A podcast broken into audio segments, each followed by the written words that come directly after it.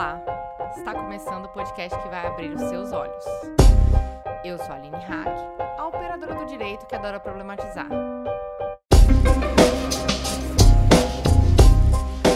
Começando o ano de 2020, com recadinhos e com muita expectativa para a produção de um conteúdo feminista, não poderíamos deixar de agradecer nossos apoiadores e apoiadoras. Vocês são incríveis e é graças a vocês que esse projeto continua no ar. Caso você tenha interesse de apoiar o nosso projeto do Olhares, entra lá, padrim.com.br barra Olhares e a partir de R$ reais você já conta com benefícios e ajuda o Olhares a crescer. Não esquece, para ajudar o Olhares, padrim.com.br barra Olhares. E vamos pro episódio?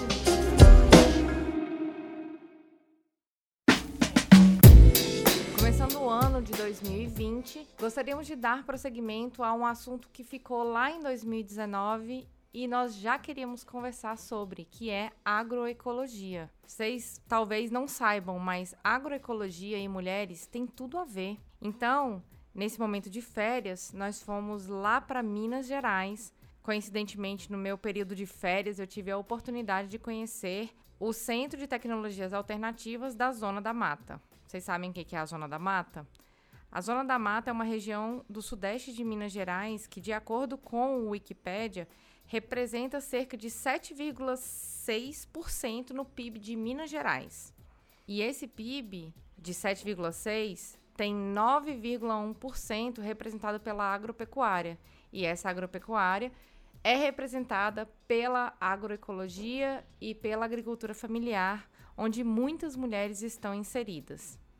Nesse contexto, a gente foi lá no Centro de Tecnologias Alternativas da Zona da Mata para conversar a respeito desse tema tão importante que é sem feminismo não há agroecologia. E aí você me pergunta, como assim, Aline, sem feminismo não há agroecologia? É isso mesmo, sem feminismo não há agroecologia e a gente responde isso nesse episódio. A gente começa falando um pouquinho no primeiro bloco sobre o que, que é agroecologia, o que, que ela representa, o que, que ela representa para as famílias da Zona da Mata e também para mulheres de todo o Brasil, porque a agroecologia está presente no Brasil inteiro. No segundo momento, a gente fala como mulheres têm se mobilizado nesses contextos de agroecologia para fortalecer vínculos e debater temas para além da agroecologia.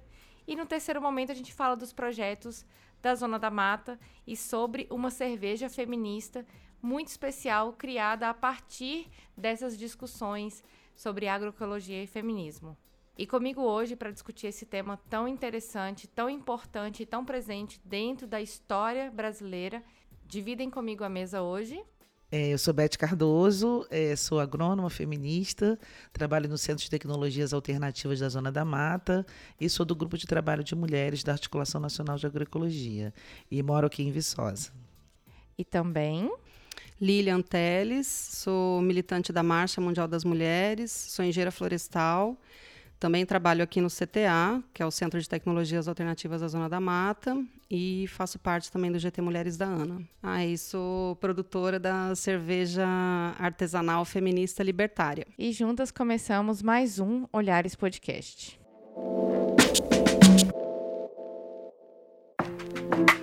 Depois do sucesso da, do episódio da Marcha das Margaridas e da Marcha Nacional das Mulheres Indígenas do ano passado, nós do Olhares vimos que é necessário e presente falar sobre a luta das mulheres do campo e a luta das mulheres dentro é, de espaços, é, de todos os espaços, né? E graças a uma indicação que eu tive no Twitter da, da professora Daniela Rezende, da Universidade Federal de Viçosa. Eu estou aqui no Centro de Tecnologia para a gente falar um pouquinho hoje sobre agroecologia. E aí, pesquisando um pouquinho sobre agroecologia, eu vi que a gente tem que falar sobre agroecologia e mulheres. Mas antes da gente começar a falar sobre agroecologia e mulheres, a gente precisa explicar para as nossas ouvintes o que, que é a agroecologia, como é que ela se relaciona na nossa vida, é, por que, que é tão importante falar dela? É, de modo geral, é, quando a gente fala da agroecologia, já vem na cabeça né, de, de parte das pessoas essa ideia de uma produção sem veneno, uma produção que respeite o meio ambiente, né, respeite a natureza, é uma produção saudável. Várias pessoas também conectam essa ideia da agroecologia com a agricultura orgânica.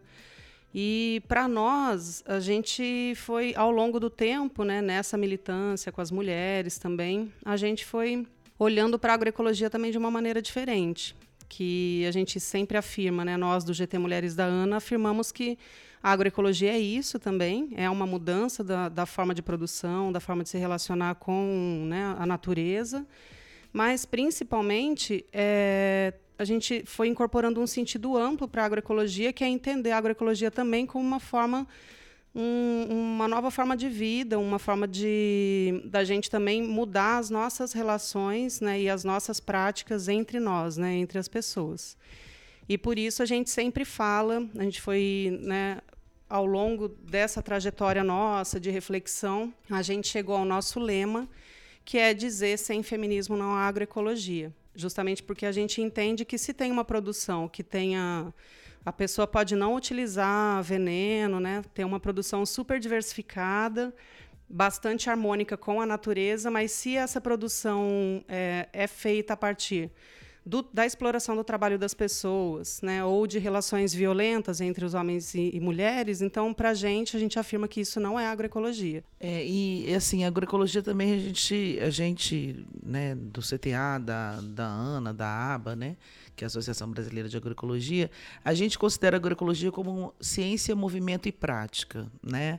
Então, assim, ela não é, na verdade, a gente não está falando só do modo de produção agrícola, é muito mais amplo do que isso, né? Quando a Lília fala é um modo de vida, sim, é um modo de vida, porque na verdade é, a gente precisa romper com vários é, é, com vários, vários produtos, por exemplo, que a gente tem o, o costume de consumir sem pensar no dia de amanhã, né? Por exemplo, quando a gente né, é, era criança e comprava aquelas coisas cheias de plástico, né? E, e, aquela embalagem, uma caixa, a gente achava lindo, né? Um monte de caixa plástico e hoje em dia a gente tem que. É, é, bom, a gente que é do movimento agroecológico, a gente pensa sobre isso. Né? Então a agroecologia ela vai muito além da história da produção. Né? E, e aí, assim, ela não é diferente da agricultura orgânica, que quando a gente está falando que um produto é orgânico, a gente entende que ele é um produto sim, limpo. Né? Ele foi produzido sem veneno, sem adubo químico, é, né, com água saudável, né, e uma série de critérios, né, de produção. Mas quando a gente está falando de agroecologia, a gente está falando para além disso. Eu até costumo dizer assim, olha, esse produto é mais, melhor do que orgânico, ele é agroecológico, porque aí a gente está levando em consideração as questões sociais também, né? Ou seja, não existe agroecologia num latifúndio né? Ou seja, porque não é sustentável para o planeta o latifúndio. Então, esse modelo de pequenas propriedades, onde você produz com diversidade, é, você produz sem os insumos químicos, sem os venenos, é, você e você é, respeita todas as pessoas que estão é, nesse meio de produção, ou nessa propriedade, ou nessa casa, ou, ou nessa comunidade, então isso é agroecologia. Né? Então, assim, não tem. É, é, e aí nisso entra a questão das mulheres, né? Porque a gente fala o seguinte: olha, é, se a sustentabilidade ela não vai só para a natureza. Né? A sustentabilidade também é das relações humanas. Ou seja, não é sustentável uma família onde uma mulher, por exemplo, é, sofra violência por parte do marido dela. Essa família não é uma família sustentável. Na verdade, essa família se sustenta a partir do sofrimento daquela mulher. Ela está abrindo mão de muita coisa, muitas vezes ela é vítima de violência, ela pode estar correndo um risco de morte é, para manter essa família. Então, esse modelo de família ele não é sustentável. Então, assim, isso não pode ser agroecológico. Né? Quando a gente diz assim, olha, se é, é, sem feminismo na agroecologia, a gente está dizendo o seguinte: se, você, se a gente não é, percebe as questões que as mulheres trazem para o movimento, para a sociedade, como a questão da violência, como a questão da valorização do trabalho dela, como a questão é, da renda das mulheres, então isso não é agroecologia. Porque a agroecologia fala de, de, de relações é, sustentáveis, né? Então, assim, a exploração da mulher não é sustentável. É interessante você falar dessa questão da sustentabilidade das relações humanas, né? Uhum. Porque a gente fala muito sobre sustentabilidade e às vezes não percebe que a sustentabilidade vai para além é, do, do consumo, né? Porque acaba que. E assim, é para além do consumo, mas são corpos sendo consumidos, forças de trabalho sendo consumidas também, né? Então são pessoas que estão ali trabalhando, têm relações entre outras pessoas. É, e, e, existe um fortalecimento local também, né? A agroecologia ela traz isso, esse fortalecimento local, de comunidades, parcerias. Como é que funciona assim? É, acho que a Beth trouxe uma questão que é a gente, quando ela fala né, que num latifúndio não pode haver agroecologia, é, o que a gente está dizendo é que tem uma base social que é o alicerce, um dos alicerces desse conceito, né? Então, para ser agroecológico, ou é da agricultura familiar, ou é da agricultura camponesa, ou das, dos povos e comunidades tradicionais, indígenas, né? enfim. Então, isso é uma primeira questão. E daí, é, partindo disso, obviamente, se a gente pensa na agroecologia, a gente necessariamente tem que pensar no fortalecimento das relações locais. Né? Então, a gente pensa, por exemplo, em circuitos curtos de comercialização. É, quanto mais direta for a comercialização, porque daí é, é mais interessante, porque você estabelece uma, uma conexão com as pessoas que estão consumindo e pode, a partir daí, criando relações de confiança, né, relações de solidariedade.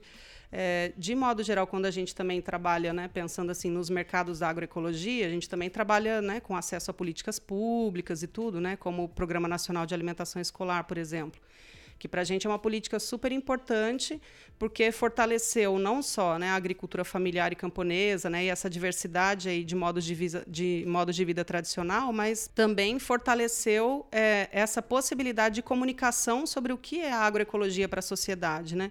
E também colocar isso na alimentação escolar das crianças. Né? Você cria todo um um circuito de, de coisas boas acontecendo, né? As crianças se alimentando bem, têm mais facilidade de aprendizado, ao mesmo tempo em que você fortalece os modos de vida no campo, né? Essas pessoas que se a gente não cria condições para que elas é, permaneçam dignamente no campo, é, hora ou outra elas vão para as cidades, né?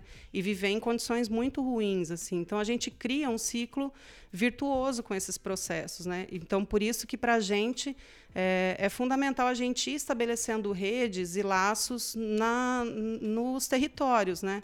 Nas comunidades, né? Nos municípios, né? Nesse conjunto de municípios. A gente aqui, por exemplo, na Zona da Mata, recentemente foi reconhecida pela Assembleia Legislativa aqui de Minas Gerais como um polo agroecológico. É, então tem uma lei estadual que define o que, que é um polo agroecológico, né? traz algumas diretrizes e tudo. E a gente está construindo então essa ideia do que, que é o polo agroecológico na nossa perspectiva, a partir das coisas que a gente já vem praticando há muitos anos. Então, na verdade, a Assembleia Legislativa simplesmente reconheceu um processo que é de fortalecimento de laços sociais, de relações de solidariedade, relações de cooperação, de produção científica, é, de desenvolvimento de tecnologias, de construção dos saberes, que a gente já vem construindo aqui há muitos anos, né? pelo menos desde a década de 80, quando a gente começa a falar um pouco mais a gente não, porque eu, na época eu não estava aqui ainda, né? Mas é, a gente se sente parte desse processo, assim. Mas, enfim, acho que é essa a ideia, né? De como que a gente, a agroecologia vai fortalecendo as redes locais e fazendo conexões, né? Entre diferentes redes e tudo, né? Num movimento mais amplo aí no nível nacional, internacional e fazendo as denúncias das ameaças no território, né? Porque também eu acho que isso, acho que o fato de ter um movimento agroecológico também ajuda a gente a, a perceber o que acontece ali no campo que a gente não está sabendo, quem está na cidade não está sabendo, né? Então, por exemplo, a, a Lília acabou de dizer, a zona da mata foi reconhecida por uma lei estadual como um, um, polo de produção é, é, agroecológica, né? E, é, produção orgânica e agroecológica. Agora, ao mesmo tempo, a gente enfrenta aqui a mineração. Então, já teve uma grande ameaça no mineiroduto aqui em Viçosa. Agora, a mineração chegou para mais, mais, perto da gente ainda, assim, tá, né? no município vizinho. É, e aqui, com, inclusive com minério, né? É, com muito mais é, qualidade né? para é, é, a queimatita, né? Então é, é, é, melhor, é mais eficiente que a bauxita, né? Que é o que tem na maior parte da região aqui. E isso é uma coisa que é completamente é, é, a mineração é completamente oposta à atividade da agricultura, né? Então não, não, não podem coexistir a mineração e a agricultura. Então quando chega a mineração, a agricultura tem que acabar não tem como você explorar o, subsolo mantendo o solo no lugar, né? Então, assim, isso é uma grande ameaça e é uma grande incoerência, por exemplo, você dentro de, uma, de, um, de, um, de um território, né, de agroecologia, você ter espaço para mineração. Então, assim, é, isso também eu acho que é, é um pouco do papel da agroecologia, né? Por isso que a gente fala que é, é, é ciência, movimento e prática. E eu acho que esse, essa parte do movimento também é fazer as denúncias, as denúncias, por exemplo, da, da das liberações de agrotóxicos que estão acontecendo, né? É, né, na velocidade da luz. Esse ano foram 400 e acho que 27, não sei, eu perdi a conta até o final do ano de novos agrotóxicos liberados, né? Então assim, parece que é pouco, né? Então vamos liberar mais. E aí só esse ano foram mais de 400 é, novos agrotóxicos, né? Que, que que estão entrando no mercado, que são liberados para comercialização no Brasil. Então, assim, eu acho que é importante denunciar essa política também, né? É, que de alguma maneira fere o interesse da sociedade. Hoje a gente já sabe e né, não tem mais dúvidas que os agrotóxicos causam muitos males à saúde, né? Eu particularmente tenho alergia a agrotóxico. Ó, tá vendo? E muita gente, muita gente nem sabe que tem. Às vezes você pensa, inclusive uma das coisas que o pessoal tem dito muito, eu não sei profundamente, né? Eu ouvi alguém dando essa explicação, mas muito da, da, da alergia a glúten, né? E é, que na verdade não é o glúten, é o agrotóxico usado no trigo, né? E eu, inclusive, sou uma pessoa que tem sensibilidade a glúten aí e de um tempo para cá, né? Não tive isso a vida inteira, né? Então pode ser realmente pelo uso de agrotóxicos. E o Instituto Nacional do Câncer, o INCA, fez uma nota, né, associando é, o aumento dos casos de câncer ao aumento de uso de agrotóxicos no Brasil, né? Então, assim, é uma coisa que mesmo é, as instituições de pesquisa médicas, hoje, elas reconhecem que é, é insustentável uma agricultura com veneno, né? Então, fechando o primeiro bloco, é, a gente já falou um pouquinho sobre essa importância da agroecologia, a, esse movimento, né? Que, que também é ciência e prática, é, é uma forma de denúncia, é um novo modo de vida. É, eu tô aqui tão feliz de fazer esse programa porque recentemente eu me tornei vegetariana, então eu também já tá trazendo um conforto pro meu coração. É, e vamos pro segundo bloco.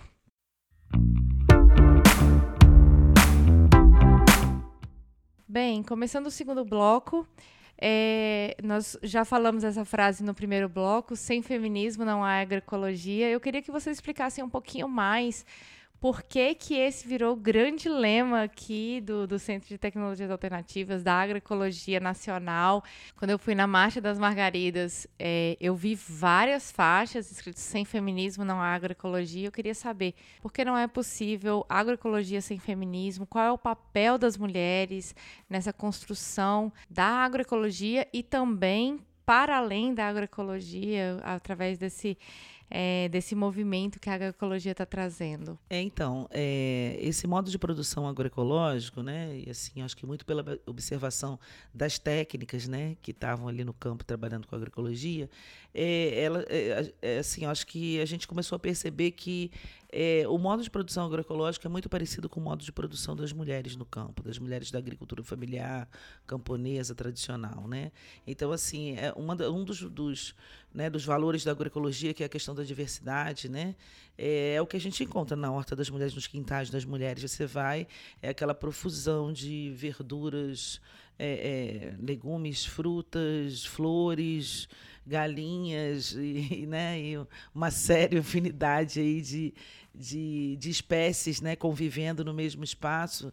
E a gente é, percebeu que aquilo ali, é, as mulheres elas tinham uma facilidade muito, muito maior para fazer a transição agroecológica, para se adaptar ao modo agroecológico, né? Porque também é bom dizer que a agroecologia não é uma novidade, né? A agroecologia ele é um modo de produção tradicional, né? Que ele vem antes do que a gente chama de revolução verde, né?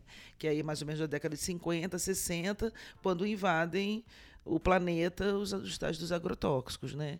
Que eram os na verdade, os resíduos da guerra aí, que não precisava revolução, mais. né? É, entre aspas. É, uma revolução, muito entre aspas, né? Porque, na verdade, o que se precisava era de mercado para as armas químicas da guerra que tinha acabado.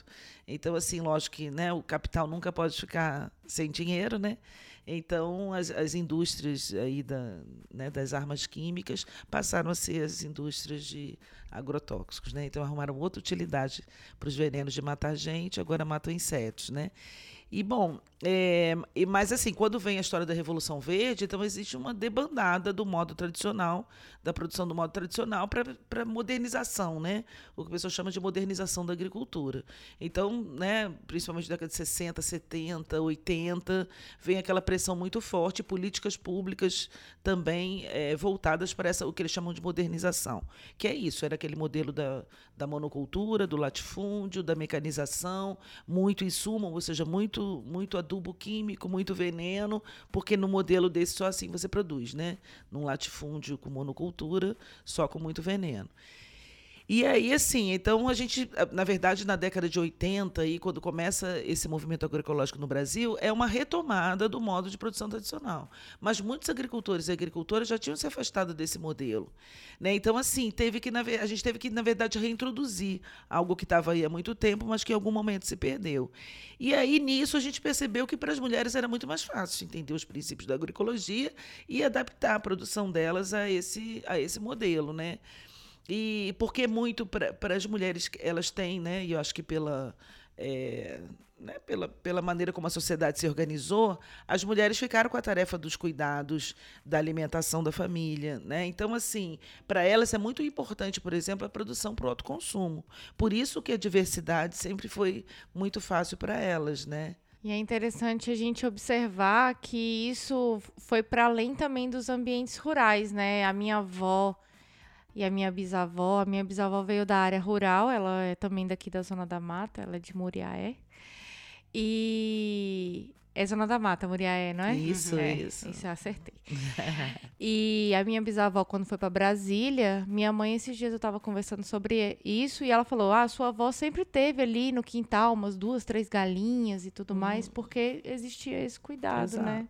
As plantas medicinais, né? Que elas não, não, não deixam longe de casa, porque sabe que quando o menino está com febre, é aquele chá que você vai dar.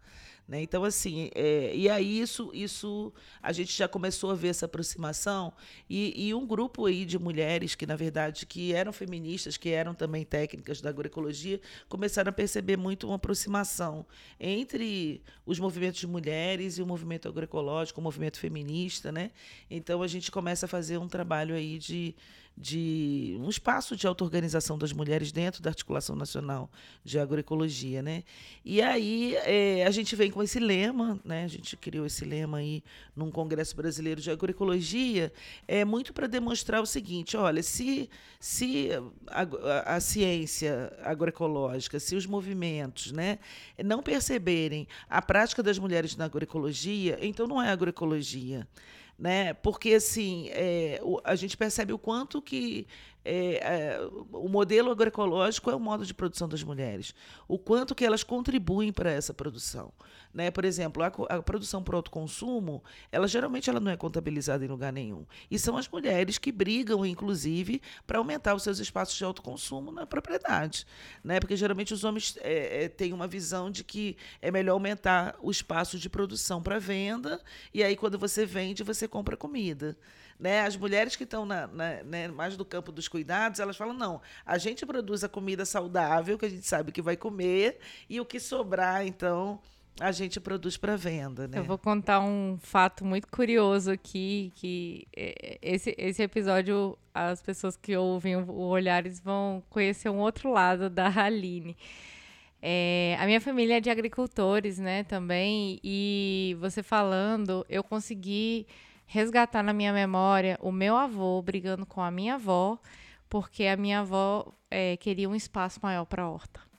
Era, é, e era uma luta constante dela.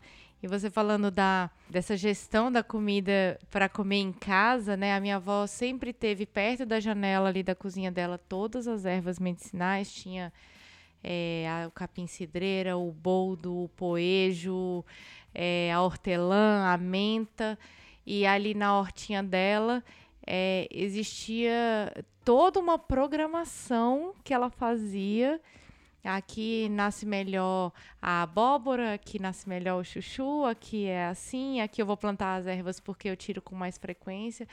Você falando aqui, eu tô, tô conectando todos os pontos. Não, e é, isso é uma, uma coisa que a gente também vem percebendo, né, junto com as mulheres, assim, refletindo sobre isso, como que é a, o sistema, né, a organização da sociedade na qual a gente vive, como ela vai dando valor, né, só para aquilo que são as relações de mercado. Então, aquelas coisas que se vende são as coisas que são mais importantes, né? E normalmente essas coisas são é, relacionadas ao trabalho dos homens.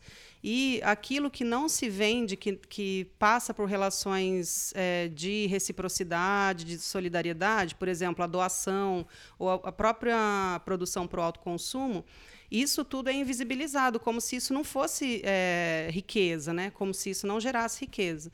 Então, a gente tem é, feito essas reflexões com as mulheres de quão importante é esse trabalho que elas fazem, é importante para a segurança alimentar das famílias, importante, importante para garantir a saúde da família, porque é tudo misturado, né? As plantas medicinais com as coisas de comer, e uma coisa que é medicinal é de comer também, e aquilo que é de comer também é medicinal. É, e as mulheres elas manejam um grau de, de diversidade assim que é uma coisa impressionante.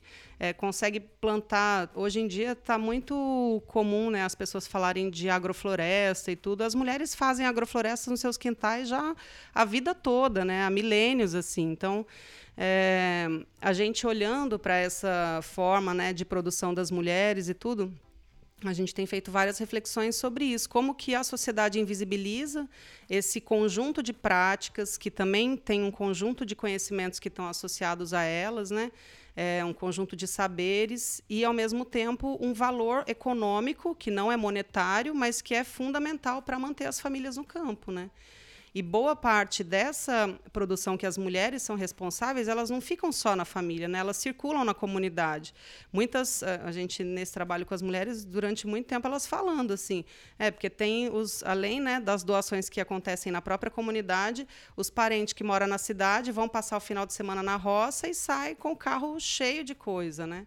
E é isso, é tudo isso, boa parte, né? A maior parte é fruto do trabalho das mulheres, que está alimentando não só as suas famílias, as suas comunidades, mas alimentando a sociedade de modo geral, né?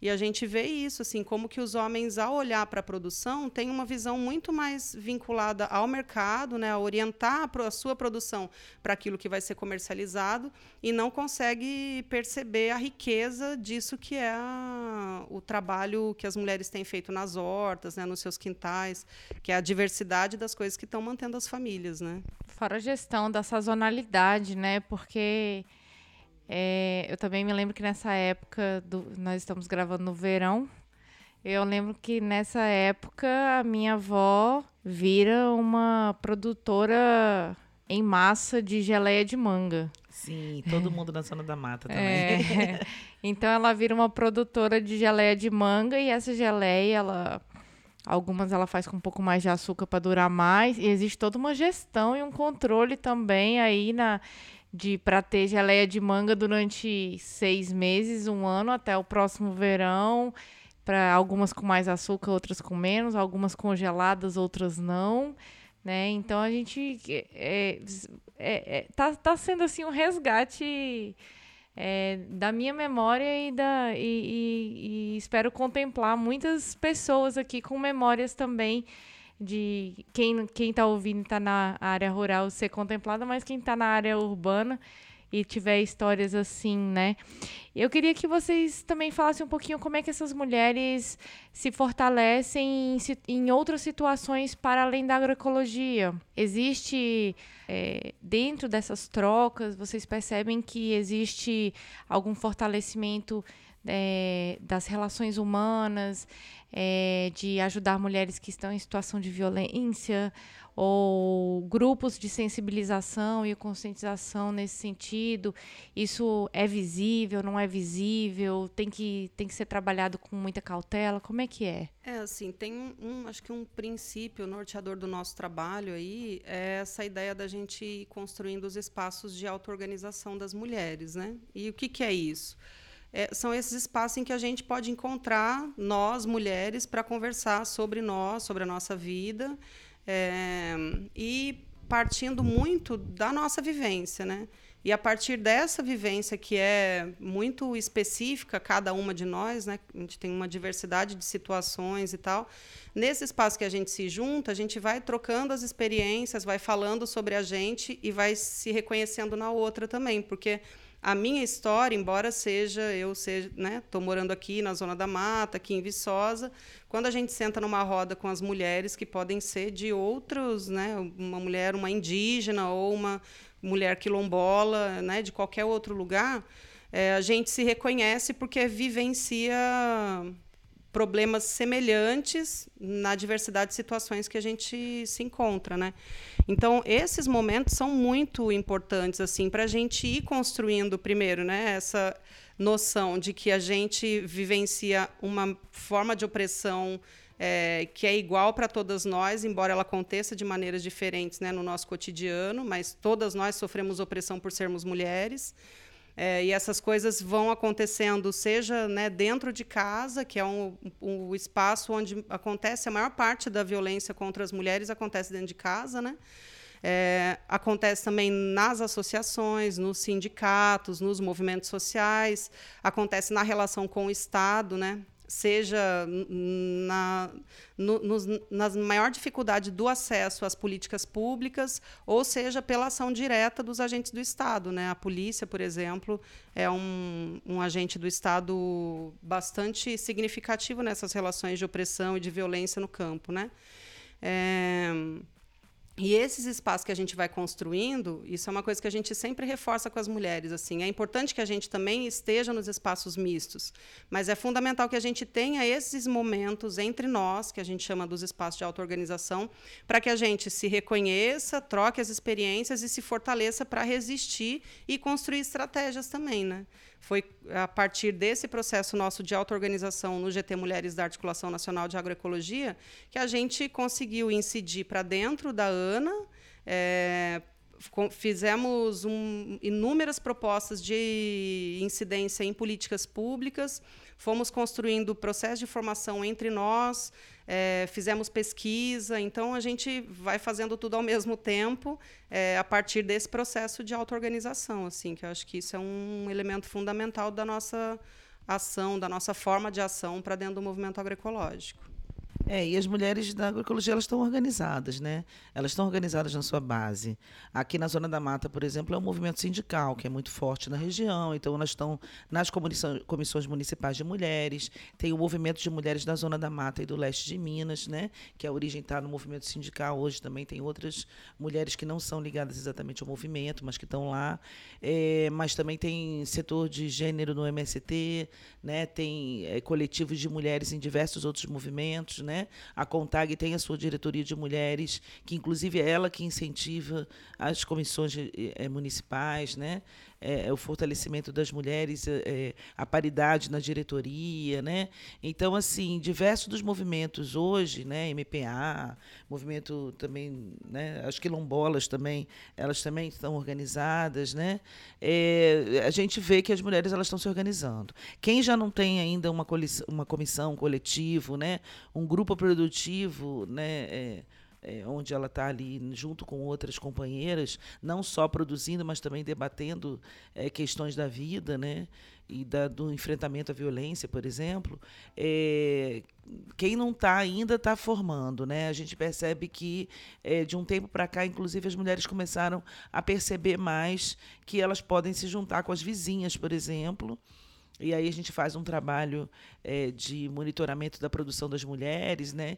E vai muitas comunidades, inclusive esse próprio monitoramento da produção vira um elemento aí para para a organização das mulheres, né? Elas se juntam para falar da produção e para trocar a experiência é, da produção delas. Daqui a pouco elas também estão falando da dificuldade que elas têm de sair de casa para ir na reunião, porque o marido não fica com os filhos, não compartilha o trabalho doméstico ou não deixa ela sair porque é ciumento, é, porque ele acha que manda nela, que ela é uma propriedade dele, né?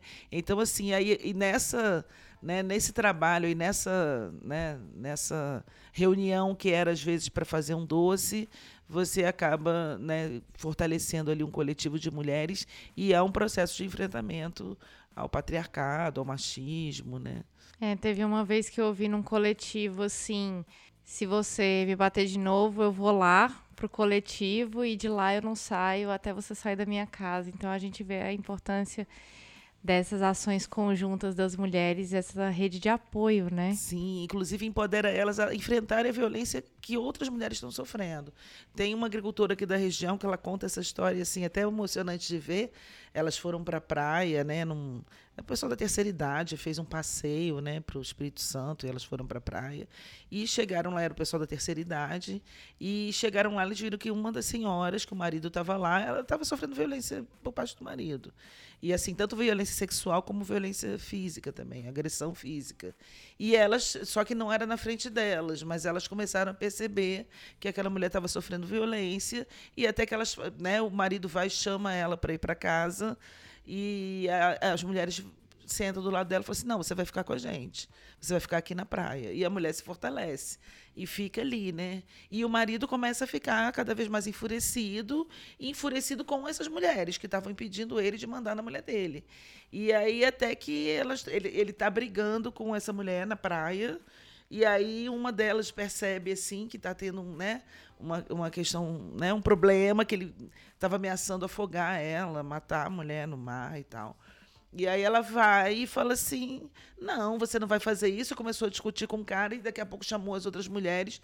Todas elas cercaram ele e, né, e ele teve que largar a mulher, teve que parar de agredir. E aí, assim, eu acho super bonitinho que ela fala, ela virou e falou assim: você está pensando o quê? Aqui é um movimento de mulheres, né? Você não está lidando com qualquer uma, não, né? E tal. Eu acho isso ótimo, né? Porque elas super se empoderaram nessa história de que nós temos que que não só nos organizar, mas também defender não só a gente, como as outras irmãs, como as, as vizinhas, as amigas, né? Isso é muito bonito. Sensacional. Ah, eu acho que esse segundo bloco trouxe uma força, uma força é, indescritível. E vamos para o terceiro bloco, para os olhares que nós estamos construindo, né?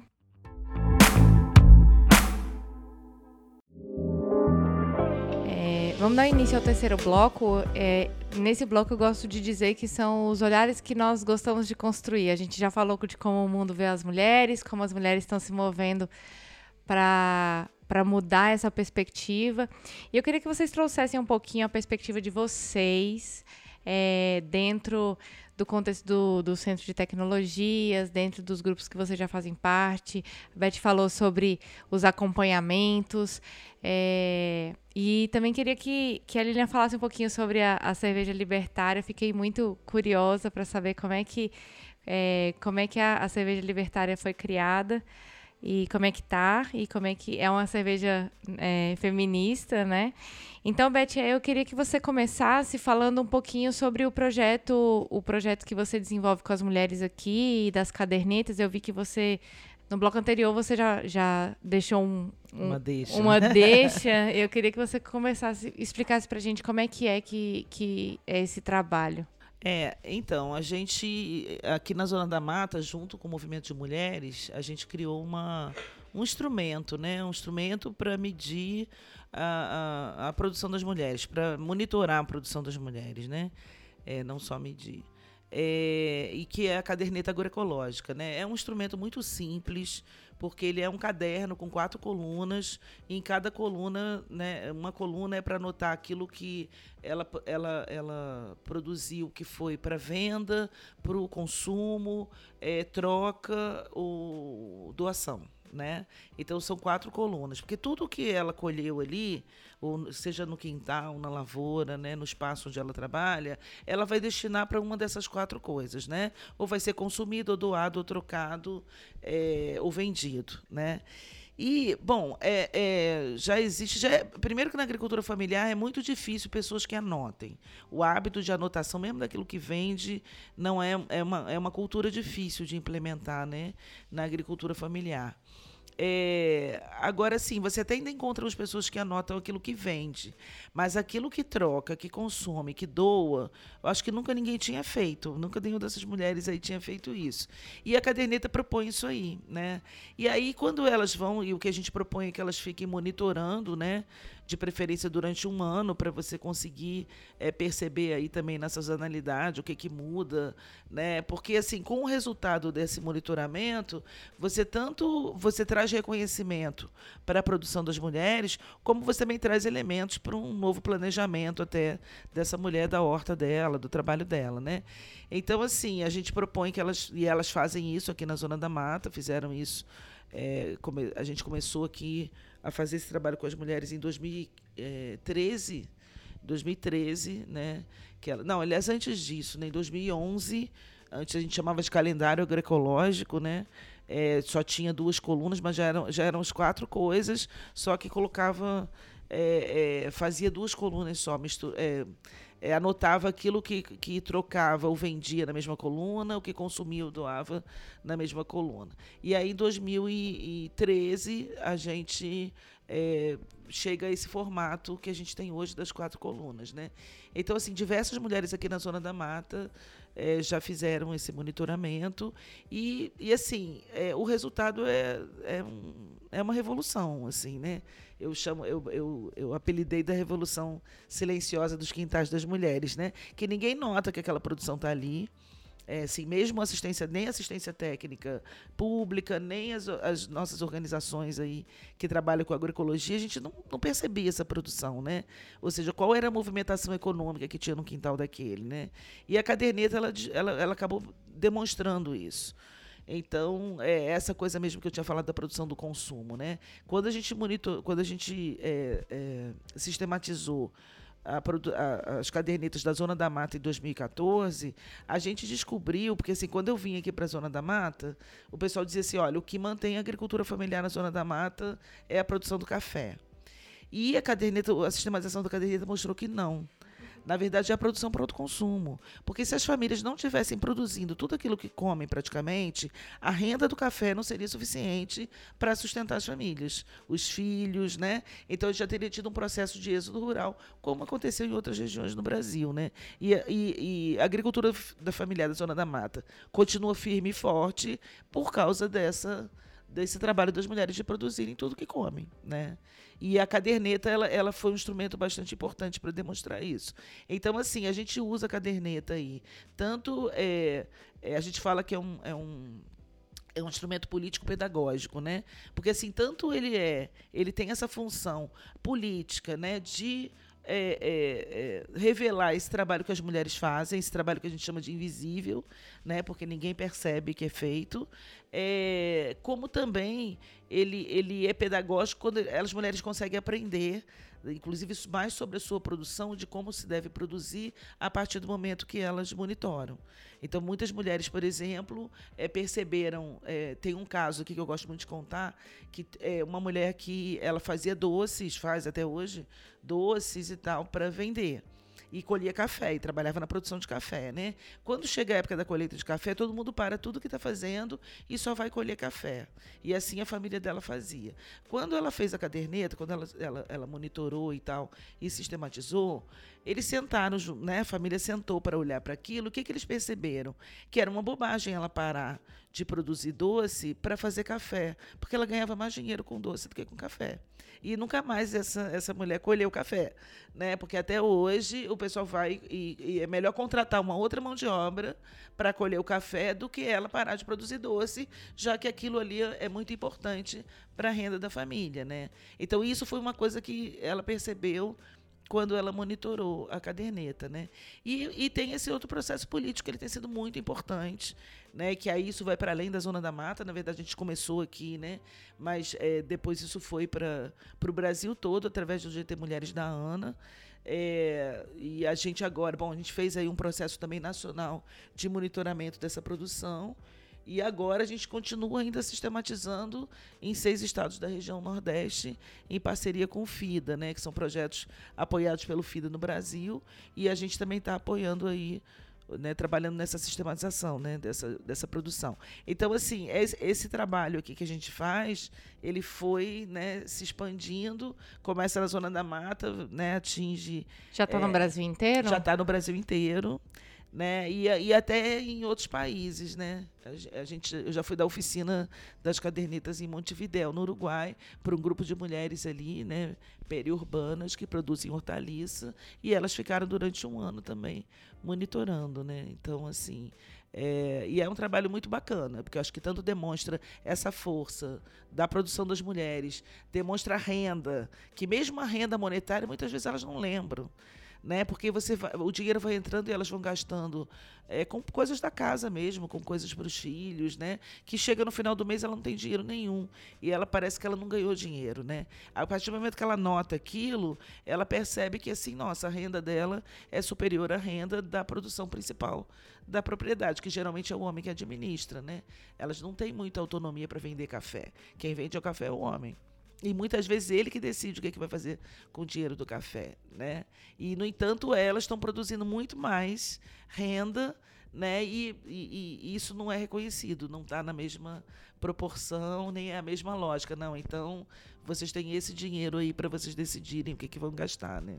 Nossa, é um processo assim é emancipador, né, para as é. mulheres. É fantástico. Mas é, acho que essa a o uso da caderneta agroecológica pelas mulheres é um. A gente fala né, dessa ideia de ser um instrumento político-pedagógico, mas realmente é um, uma coisa muito poderosa. Assim, é um, um instrumento muito simples e que faz com que as mulheres possam olhar para si mesmas e reconhecer o, todo o trabalho que elas fazem. Muitas mulheres falam assim: nossa, a gente chega cansada no final do dia tá exausta e você olha para trás parece que você não fez nada, né? E a caderneta ajuda a mostrar isso que está sendo invisibilizado, né? Por essa ordem social mesmo, né?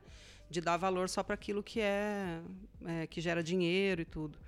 E uma outra coisa que eu acho bastante interessante assim nesse processo das cadernetas é como que as mulheres vão assumindo para si mesmas é, essa ideia delas serem produtoras, né, de serem agricultoras, de que elas estão produzindo e, e, isso ser um, uma forma delas também superarem processos de violência dentro de casa, porque quando ela olha né, para aquilo tudo que ela está fazendo, consegue ver a contribuição econômica, né, monetária ou não monetária daquilo para a família, muda a correlação de poder dela dentro de casa, assim. Então tem uma série de relatos das mulheres falando como que na hora que ela viu né, que a contribuição que ela dá, ela já começa também a, a discutir com o marido numa relação mais igualitária para tomar decisões assim.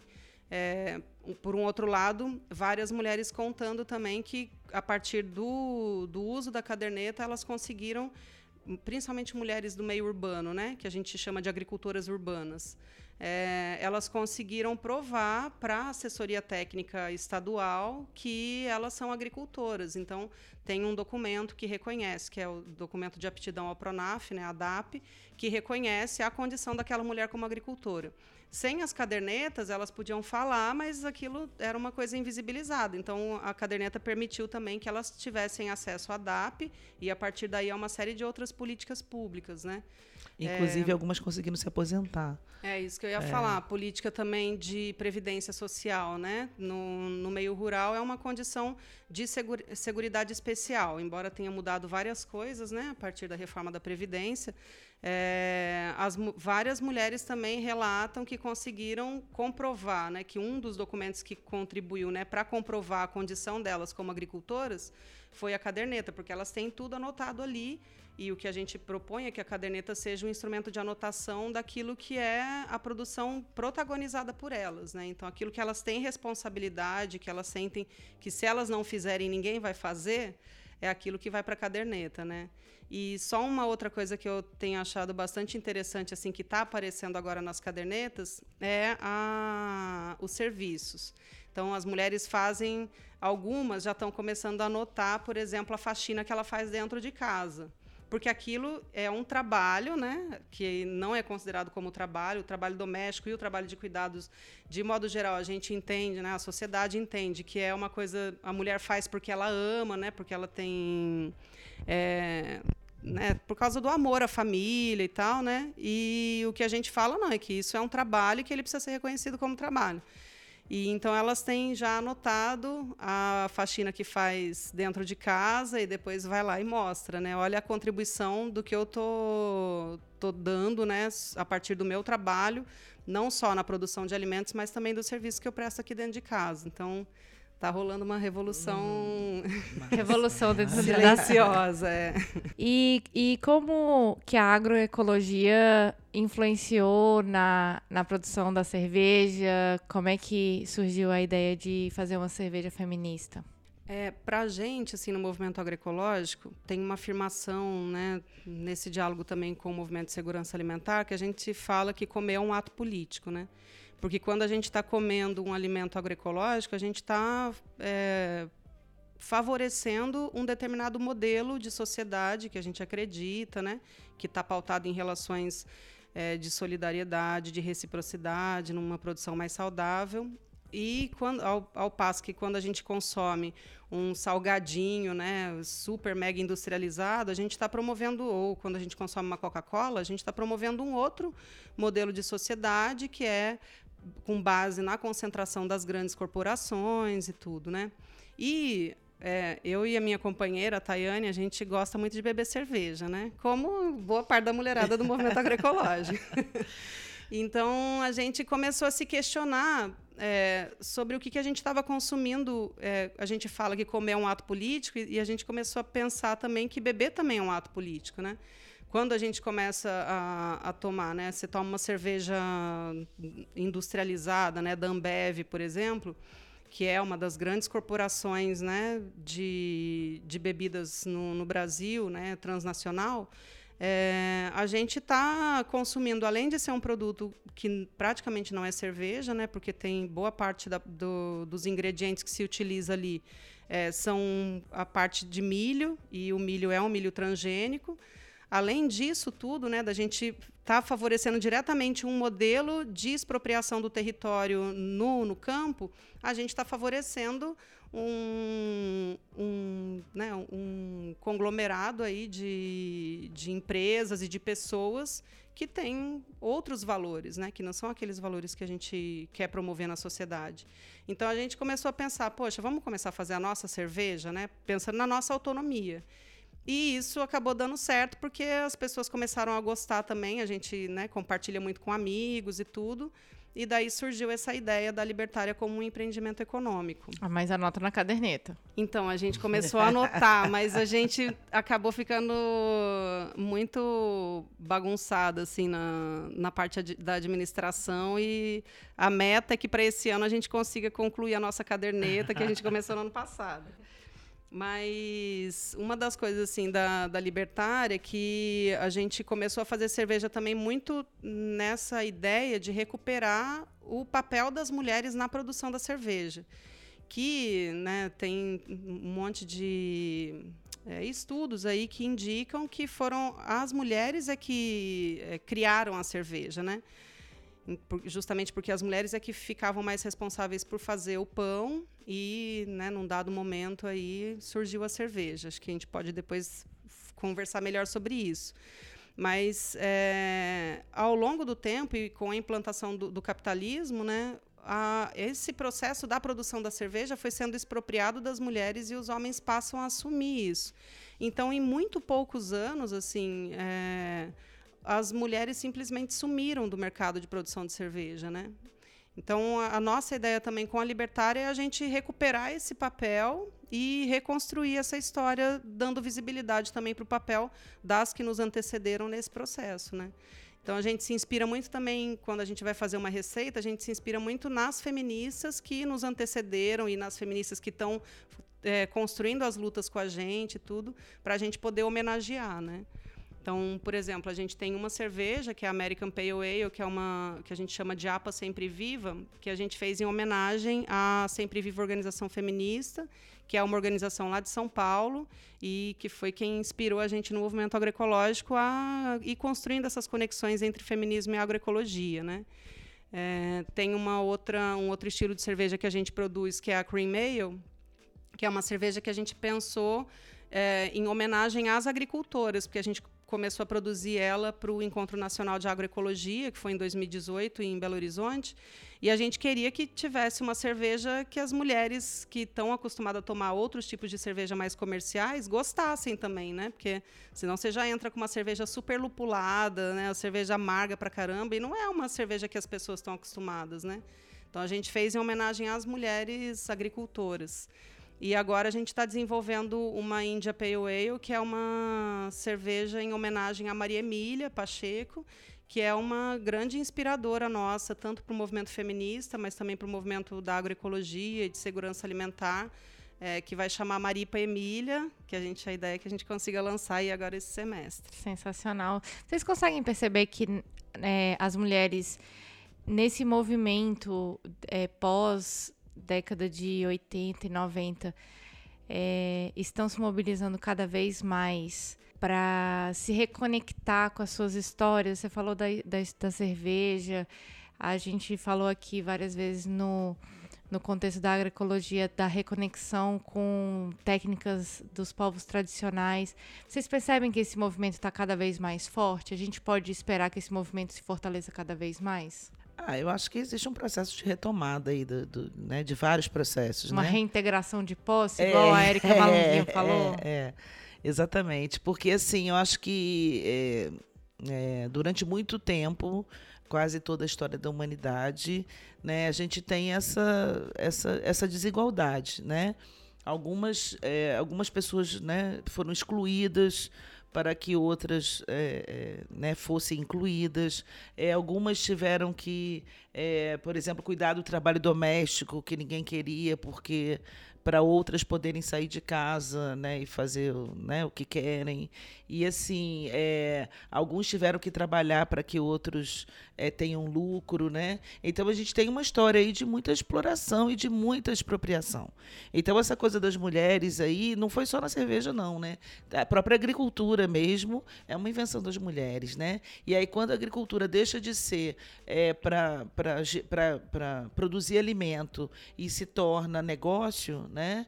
ou seja, uma fonte de lucro, aí sai da mão das mulheres. Enquanto era para produzir comida, aí beleza, as mulheres estão ali. Ah, é para ganhar dinheiro, então peraí deixa eu tirar a mulher daqui, eu que vou assumir isso. E isso acontece até hoje, né? Nas experiências né, de agroecologia mesmo. É muito comum a gente ver aí é, é, alguém que está ah, bombando, né, com experiência agroecológica e tal, uma mulher que começou, e aí quando aquilo né, começa a ter muita visibilidade, é o homem que assume, ele começa a falar, ele começa a dar entrevista, ele que fica famoso, né?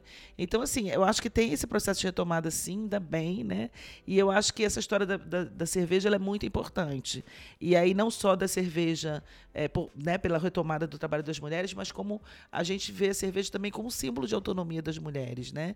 Então essa coisa sempre de que os homens iam para os bares e as mulheres tinham que ficar em casa, né? Então é lugar de mulher em casa, os homens ficam na rua, no espaço público, eles podem beber, é feio mulher beber. Então tem muitas mulheres assim, né? Da classe trabalhadora e as mais pobres que nunca se deram o luxo de sentar num boteco, por exemplo, e tomar uma cerveja. E muitas vezes, às vezes, no movimento elas fazem, né? E assim, a gente sempre faz isso, a gente faz reunião, qual é o boteco que a gente vai, né? Porque isso aí é um ato político também, né? E aí, para mim, não tem coisa mais né, autônoma do que a gente ter a nossa própria cerveja feminista, né? E aí a gente agradece a Lilian Thay pelo trabalho delas, que a cerveja e é, e é ótima, viu, gente? Experimentem. A cerveja libertária já tem tem BH, né, tem Viçosa, tem que começar a, a, romper as fronteiras de Minas, Lilian. Quando é que você vai fornecer para o Brasil todo? Né? É, eu acho que nós testamos bem aqui o que nós gostaríamos de desenvolver e agora nós vamos para o bloco do caleidoscópio.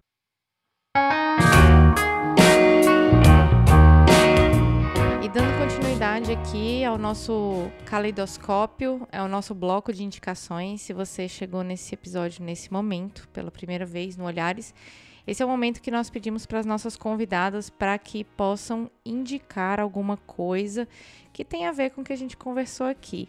Vamos começar pela Beth. Beth, o que, você tem para indicar para a gente? Oh, para saber mais sobre isso, né, sobre a agroecologia e a, e a relação do, da agroecologia com as mulheres e o feminismo, é, vocês podem acessar o site do Centro de Tecnologias Alternativas da Zona da Mata, que é www.caderneta.org.br.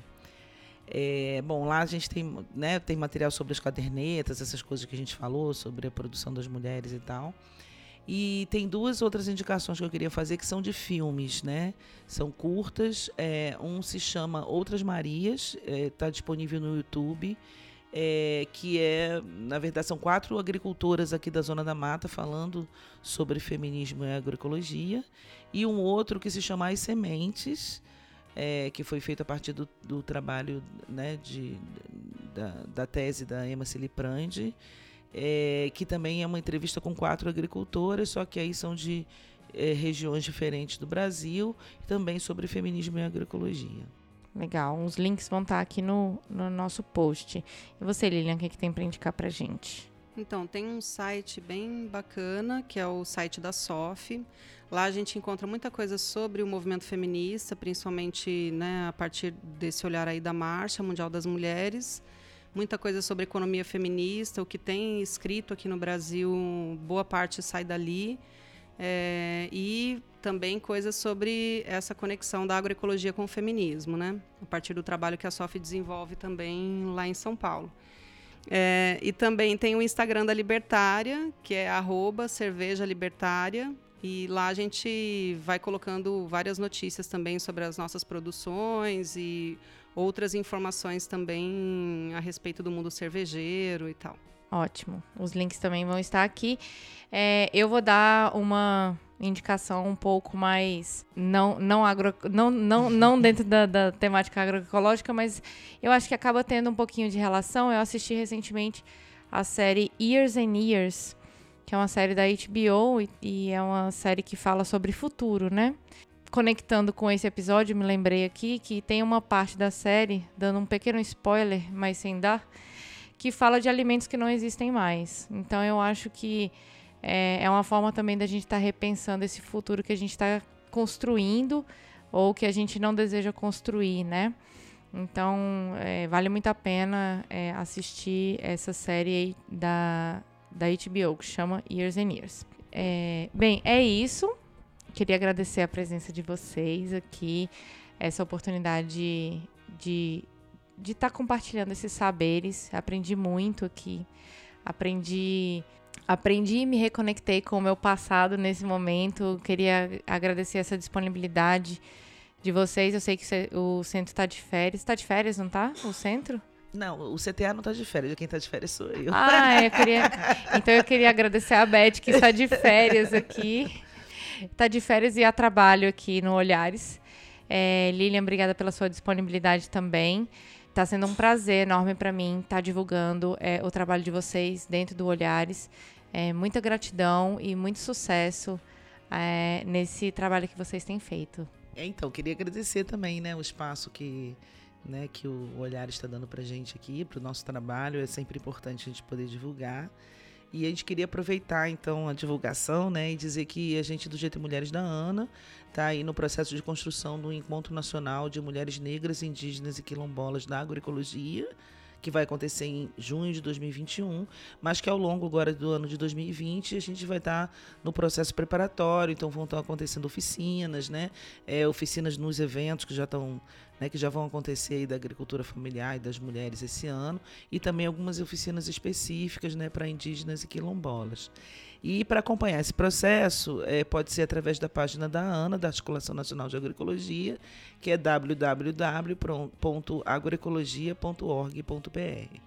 É isso, acompanhem lá o site da ANA e fiquem por dentro, divulguem para é, os coletivos, né? Principalmente o pessoal que está trabalhando com, com essa área. É bom a gente estar tá divulgando aí esse fortalecimento da agroecologia. Olhares Podcast só de ouvir dá para ver que é diferente. Obrigada, pessoal.